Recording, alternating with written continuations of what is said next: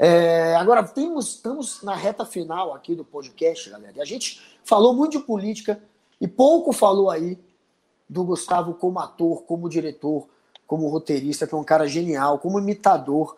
É, dessas imitações, qual, qual foi a, a, mais recente? Eu sei que você imitava é, no programa lá do Adnet, aquele que zoava a televisão, acho que você fazia Dilma lá, mas você fazia, acho que no Zorra Total, outros personagens, ah, fazia jornalista. Não, onde é que você tirou que eu fiz o programa do Adnet, cara? Nunca fiz o programa você do Adnet. Mas você nunca entrou nunca naquele era... do Adnet para fazer a Dilma lá? Já não. te usaram lá, mano. Já te usaram não, lá. Ah, Já te usaram fiz... como Dilma. Eu fiz uma. Eu, fiz, eu tava na Globo na época do programa do Adnet. E eu fiz a Dilma num, num especial que eles fizeram, de todos os comediantes imitando os ex-presidentes. No programa do Adnet nunca fiz, não. É, eu, quem fazia a Dilma na Globo, na minha época, era eu e a Fabiana Cala. Eu não lembro mais quem. Eu, eu, eu, eu gosto. Cara, eu gosto de imitar os cantores. A Dilma é, é, uma, é uma imitação que não é uma imitação, sabe? Eu sempre, sempre foi muito mais o personagem, as reações, que a voz propriamente dita assim, da, da presidenta ah, que, me dá muita liberdade. Eu, eu, eu, a Dilma me ajuda de várias situações. Entendeu? Então, por exemplo, eu posso ser é, taputo e aí eu dou uma imitada na Dilma para a pessoa se mancar, a pessoa recebe um xingamento meu e fica feliz da vida comigo, entendeu? Se eu, se eu, tiver, se eu tiver almoçando e alguém quiser uma foto, foto não ligo não, mas vídeo é chato pra caralho, né? Então, eu sempre mando, vá tomar no cu, a pessoa falou comigo, fica feliz, e eu mandei a tomar no cu. Então, assim, é, é, é maravilhoso. O personagem me ajuda muito, sabe? Uh, a mais recente, cara, eu, eu, a mais recente tem que ter mais de um ano, porque tem um ano que eu não faço show, né? Então, assim, tem um, fez agora, essa semana, fez, é, fez um ano que a gente não sobe no palco, não sabe o que era estar no palco. Não, não tem, tem um ano exatamente. Assim, o setor, aliás, clama por medidas urgentes. É, eu gosto muito de imitar a Betânia, adoro imitar a Betânia, é o que eu mais gosto de fazer, a Betânia. Ah, Roberto. São mulheres com vozes graves são mais fáceis para mim, entendeu? Então, Betânia eu faço muito, porque a Betânia eu, eu, eu faço ela cantando outras músicas que ela não cantaria porque eu era muito, eu sempre sou muito fã da Tânia, eu não conseguia achar uma música que eu quisesse fazer no show, é uma música que porque eu sempre mudava de repertório, eu queria outra música porque cantar toda a música da Betânia. Eu nunca quis ser mulher, eu nunca fui, nunca passou pela minha cabeça ser mulher. Mas se eu tivesse que, escolher ser mulher, eu escolheria ser a Maria Bethânia. Assim, eu acho ela muito poderosa. Ela é a, a tempestade do, do X-Men, entendeu? Ela é, ela é aquilo ali. Tanto é que eu estou marcando o show, a minha volta aos palcos, para setembro. Porque a Betânia marcou show para setembro. E ela tem contato com os orixás, ela tem essa coisa com outro plano. Se ela marcou, ela sabe o que ela está falando, entendeu? Alguma coisa vai rolar ali para setembro. Eu não, não duvido. Então, eu vou acompanhar na agenda dela os empresários queriam marcar show para agosto, começar a ver agosto. Eu falei assim: olha, olha a agenda da Betânia.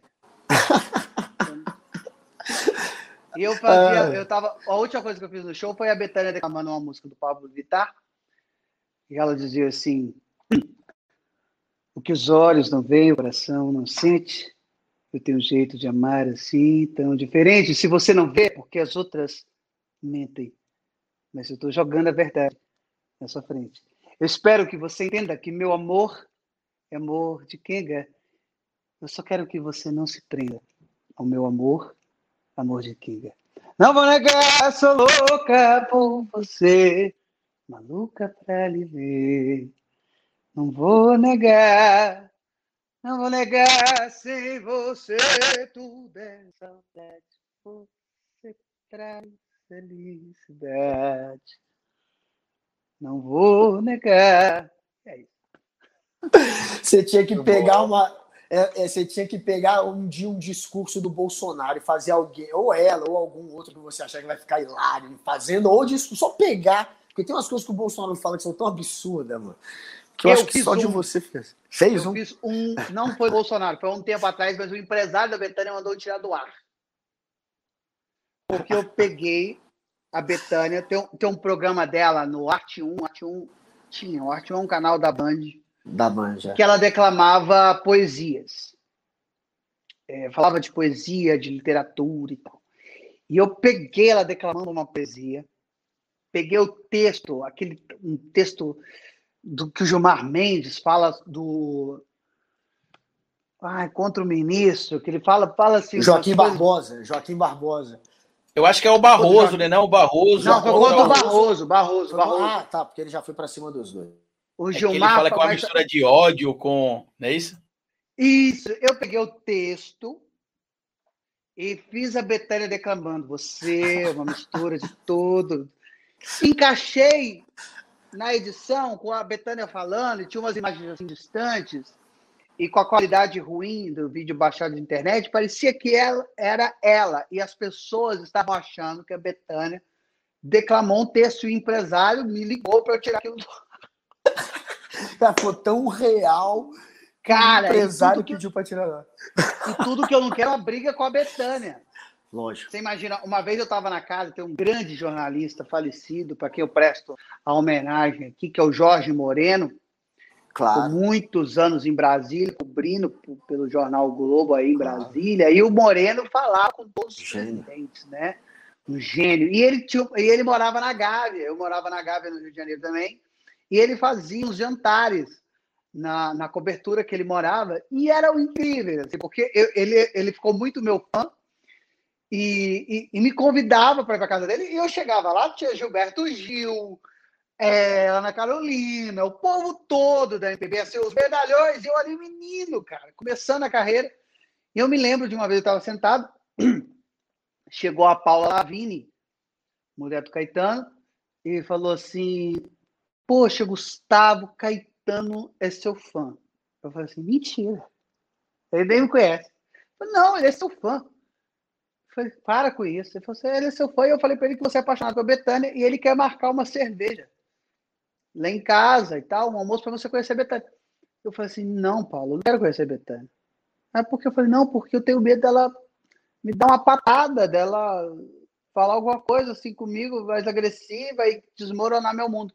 Aí a Paula falou assim: imagina, Betânia é maravilhosa, ela fica assim um pouco é, mal-humorada quando ela bebe. E aí tem um documentário de Maria Betânia que ela fala assim: eu acordo 10 e meia da manhã. Maria Betânia, dona de casa, normal. E quando vai dando umas 11 horas, eu começo a tomar uma cervejinha. Porra, ela bebe o dia inteiro, meu irmão. Eu aqui não vou. não. Eu não, não. Você, você cantou aí esse trecho, esse, você recitou esse trecho aí da música da Pablo Vittar na, é, na imitação da Betânia. Tem uma música que o Caetano também viralizou alguns anos atrás, Gustavo, que foi um rapaz que foi preso na Bahia, ele virou até meme. E ele cantava a música para a mulher dele, que era Me Libera Nega, Me Libera. E aí o Caetano Veloso, naquele show dele com o Gilberto Gil, ele canta Me Libera Nega, Me Libera é. Nega. E, e a música também viralizou, e assim, o Caetano deu outra cara na música, porque, assim, com relação à música, eles realmente são incríveis.